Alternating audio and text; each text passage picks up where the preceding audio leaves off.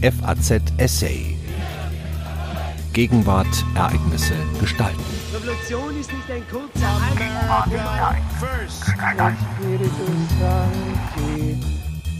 Was ist Wahrheit? Je weniger es eine Vorstellung davon gibt, was richtig ist, desto erbitterter wird darüber gestritten. Über den schwierigen Umgang mit Wahrheitsansprüchen in der Demokratie. Ein Essay von Professor Dr. Uwe Volkmann. Lange hat man auch hierzulande die Frage verdrängt, ob es in der Politik und speziell in der Demokratie um Mehrheit oder um Wahrheit, um größtmögliche Beteiligung oder die Richtigkeit von Entscheidungen geht und in welchem Verhältnis beides zueinander steht. Die Frage stand aber auch zur Beantwortung nicht an, solange es einigermaßen lief und man sich pragmatisch um das kümmern konnte, was gerade so anfiel ob man die Grundrente mit einer Einkommens- oder einer weitergehenden Bedürftigkeitsprüfung einführen soll, ob man die Kinder in der Schule an die digitalen Medien heranführt oder ihnen wieder wie früher das Lesen beibringt, ob man die allgemeinen Ortskrankenkassen stärker für den Wettbewerb öffnet und wie man überhaupt die Beitragsgelder zwischen den Krankenkassen verteilt, das alles sind Probleme, über die man berechtigterweise streiten kann, aber keines von ihnen wirft die Wahrheitsfrage im engeren Sinne auf oder wird überhaupt mit einem Konzept wie Wahrheit in Verbindung gebracht.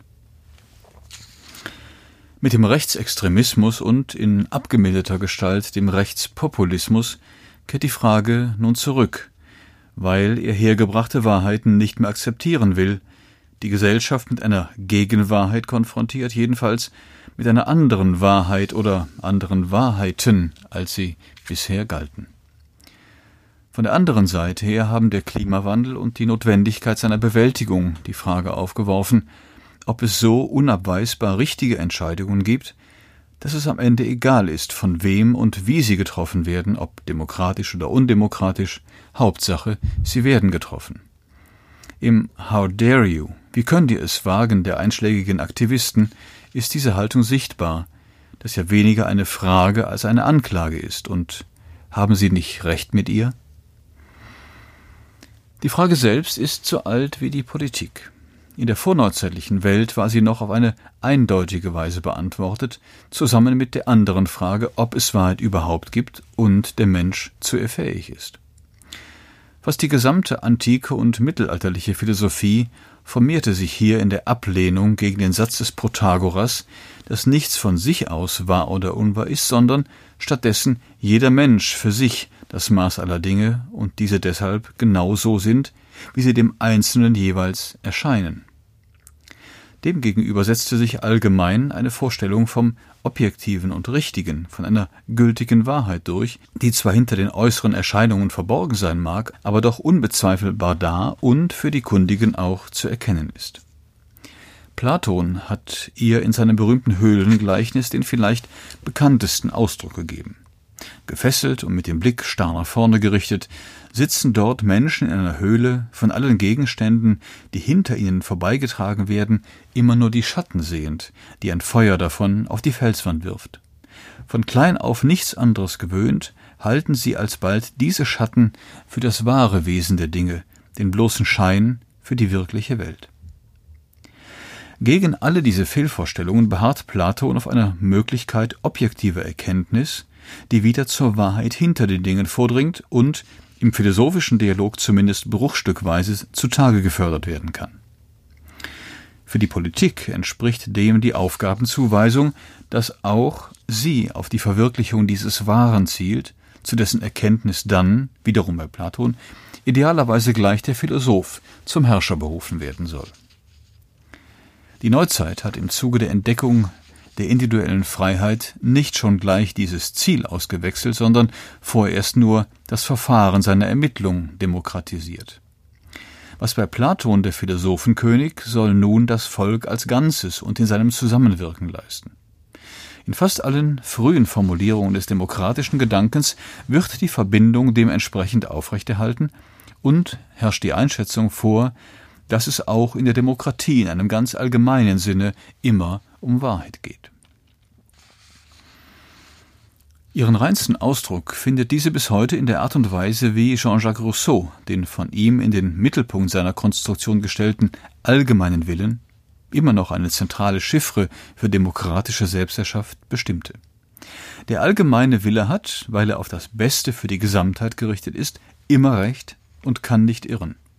Nur manchmal fügt Rousseau etwas nebulös hinzu, müsse man ihm dabei etwas auf die Sprünge helfen und dürfe ihm die Dinge nicht so zeigen, wie sie sind, sondern so, wie sie sein sollen.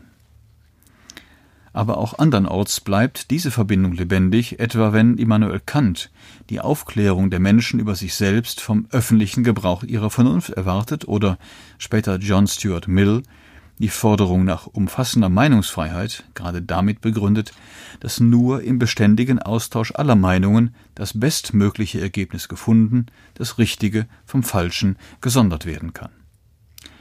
Heute lebt der Gedanke etwa in dem Habermaschen Ideal einer deliberativen Demokratie fort, deren Bürger im öffentlichen Gespräch Konsense über strittige Fragen zu erzielen versuchen.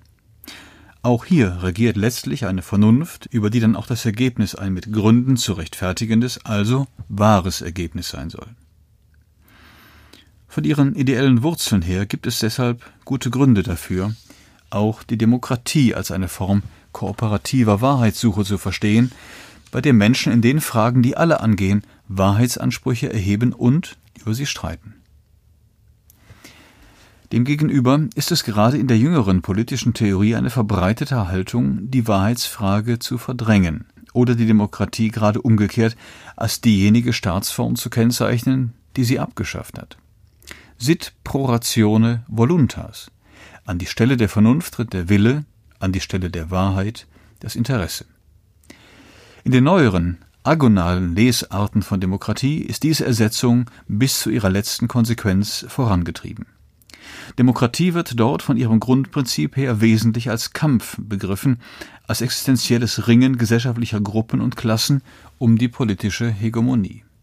Wahr und unwahr sind hier von vornherein keine sinnvollen Kategorien mehr. Nicht darum geht es, ob erhobene Ansprüche vernünftigerweise gerechtfertigt werden können, sondern darum, wer und was sich in diesem Kampf am Ende durchsetzt. Von der anderen Seite her ist es das Prinzip demokratischer Gleichheit, das nun gegen die alte Verbindung von Demokratie und Wahrheit ins Feld geführt wird.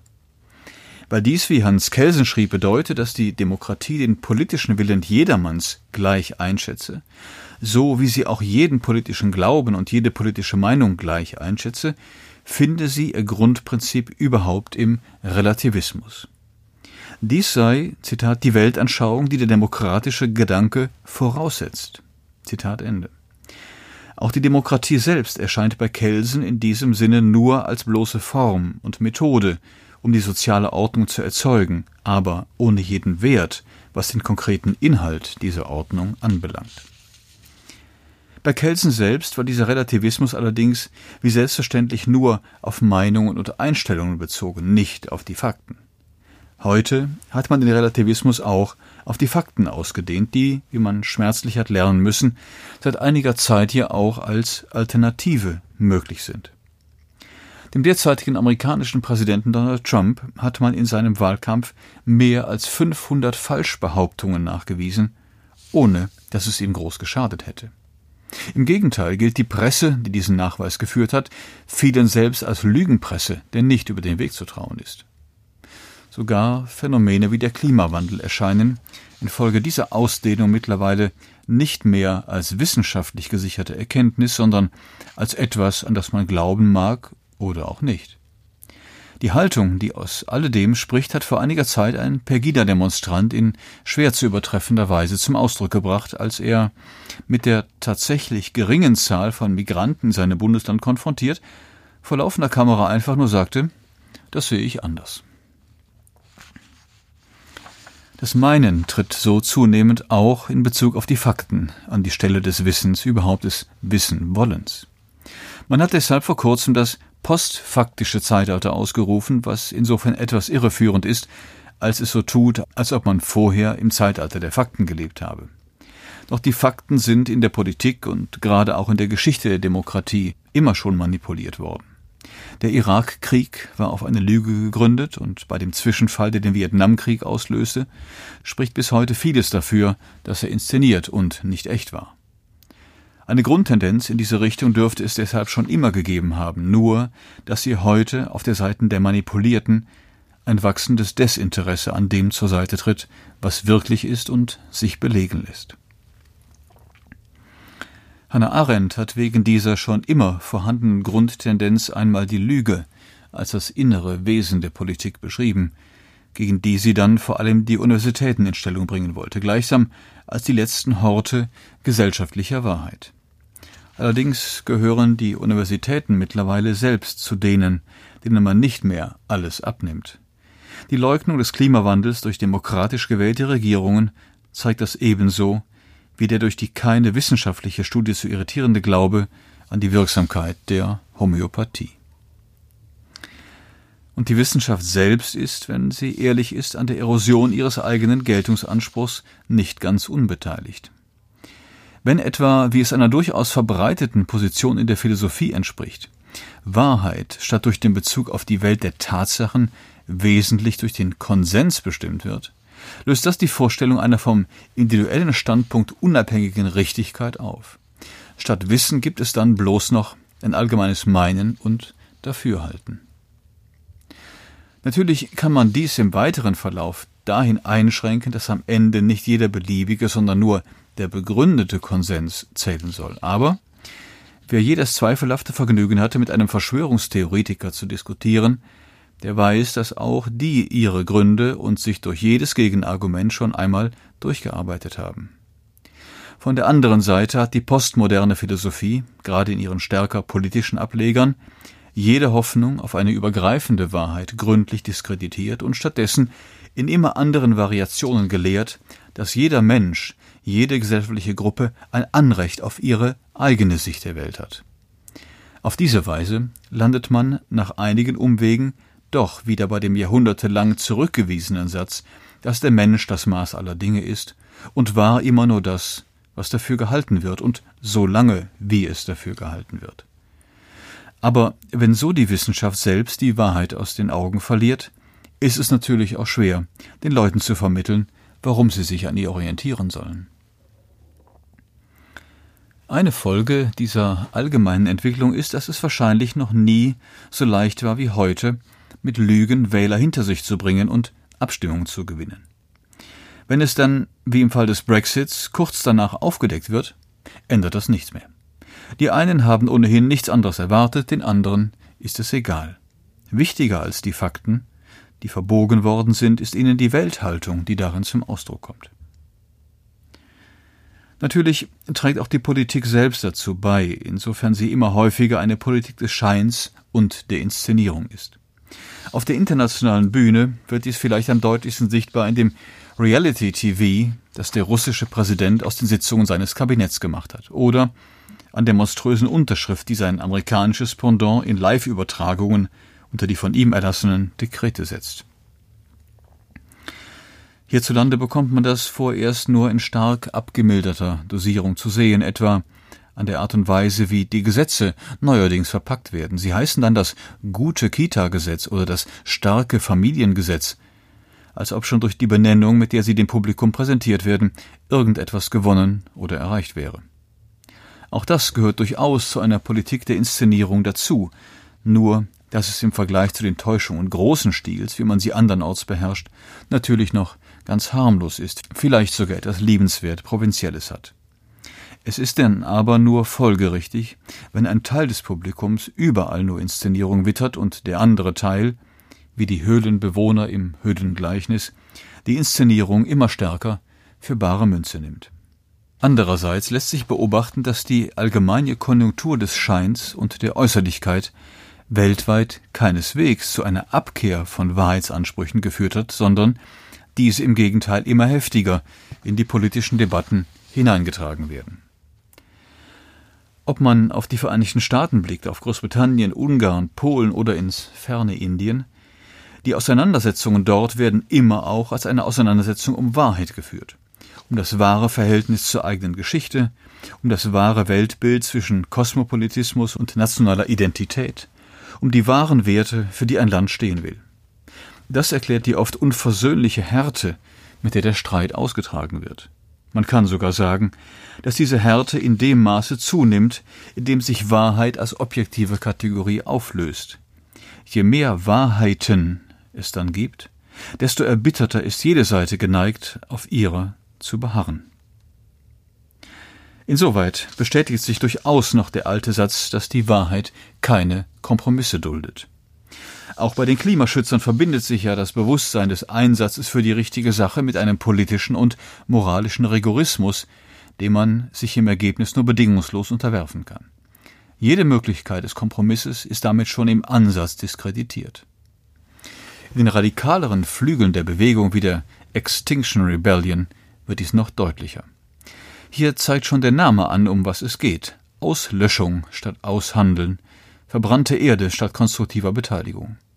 Jedenfalls in dem Punkt haben die Klimaschützer mit den Rechtspopulisten am Ende mehr gemein, als beiden lieb sein kann, auch wenn man sich durchaus auf den Standpunkt stellen mag, dass die einen Recht haben und die anderen nicht.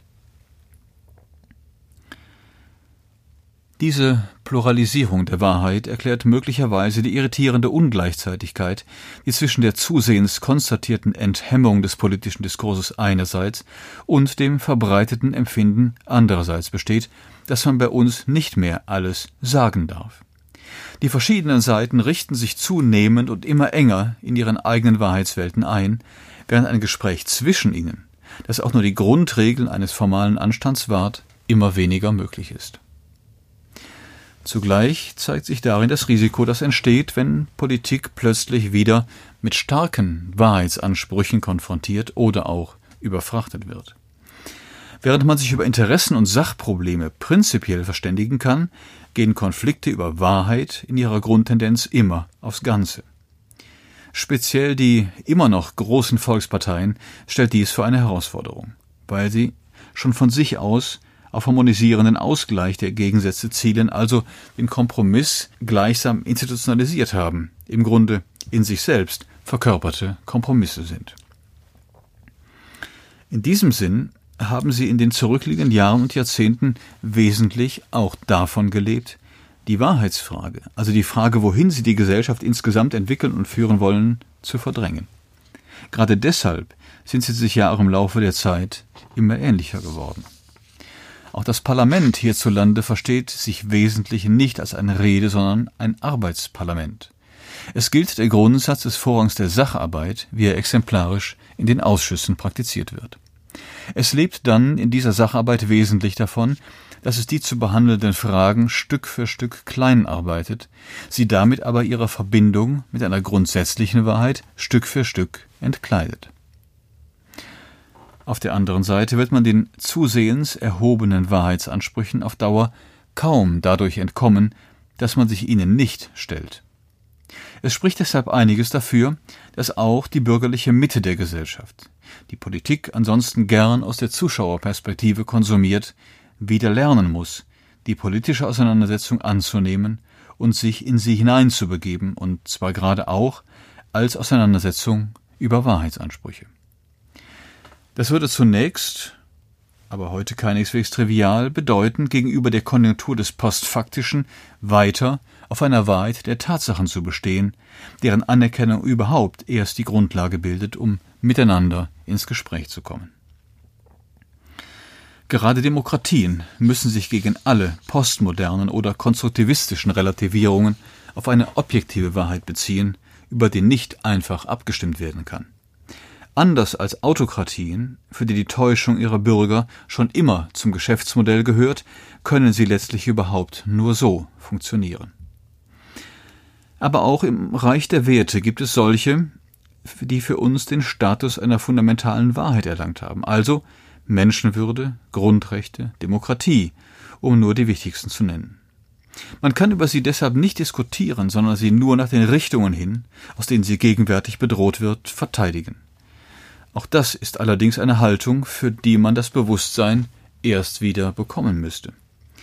Wenn etwa Gerichte wie das Bundesverfassungsgericht eine offen antidemokratische, rassistische und antisemitische Partei genauso wie alle anderen weiter am politischen Wettbewerb teilnehmen lassen, sie wie der Bayerische Verfassungsgerichtshof die fallweise Verpflichtung zur Teilnahme an einem alles in allem doch ziemlich harmlosen Werteunterricht schon für eine unzulässige Gesinnungspolizei halten oder sie wie das Landgericht Berlin selbst die abstoßendsten Beschimpfungen einer bekannten Politikerin noch als tolerable Meinungsäußerung durchgehen lassen, dann sind darin ja zuletzt auch jene Werte relativiert. Sie gelten dann nicht mehr als fundamentale Wahrheiten, sondern als das, was man, wie jeder Pegida-Demonstrant, von dem oben die Rede war, auch anders sehen kann. Die schwierigeren und grundsätzlicheren Fragen des Themas sind damit noch gar nicht erreicht. Sie betreffen das Wesen der Politik insgesamt und vor allem die Art und Weise, wie sie hierzulande in den vergangenen Jahren betrieben wurde. Offenbar gibt es in immer größeren Teilen des Publikums eine Sehnsucht nach dem Wahren und Richtigen in dieser Politik, die sich durch das pragmatische Abarbeiten der Einzelpunkte aus Koalitionsvereinbarungen nicht befriedigen lässt. Man wird dann noch so oft wiederholen können, wie fleißig man war und was man alles für die Bürgerinnen und Bürger oder gleich für die Menschen erreicht habe, nur um am Ende resigniert feststellen zu müssen, dass es kaum jemand honoriert. Möglicherweise ist es deshalb an der Zeit, sich wieder stärker auf den ursprünglichen, emphatischen Anspruch von Demokratie zurückzubesinnen, nämlich Entscheidungen zu treffen, die gegenüber allen mit Gründen gerechtfertigt, also als richtig und wahr ausgewiesen können. Das würde bedeuten, die je anstehenden Einzelfragen wieder mit einem Standpunkt des Grundsätzlichen in Verbindung zu bringen, sie also jeweils auch sichtbar zu machen in Zusammenhang mit der Welthaltung, von der aus sie behandelt werden. Umgekehrt müsste man dafür immer wieder einmal heraustreten aus dem Modus technisch-administrativer Problemlösung, in dem dieses Grundsätzliche am Ende zuverlässig hinter dem je zu lösenden Problem verschwindet. Natürlich hat auch das seine Gefahren und man kann sich sogar auf den Standpunkt stellen, dass pragmatische, nüchterne Sacharbeit gerade in turbulenten Zeiten wie diesen das beste Mittel gegen die allseits grassierende Aufgeregtheit ist. Aber mit dem Grundsätzlichen verschwindet am Ende auch das Politische insgesamt. Und es sind nun die anderen, die Trumps, Johnsons oder Orbans dieser Welt, über die es zurückkehrt. Was hätten wir ihnen entgegenzusetzen? Sie hörten einen Essay von Professor Dr. Uwe Volkmann. Er lehrt Rechtsphilosophie und öffentliches Recht an der Goethe-Universität Frankfurt. Am Mikrofon verabschiedet sich Daniel Deckers. FAZ Essay. Ereignisse gestalten.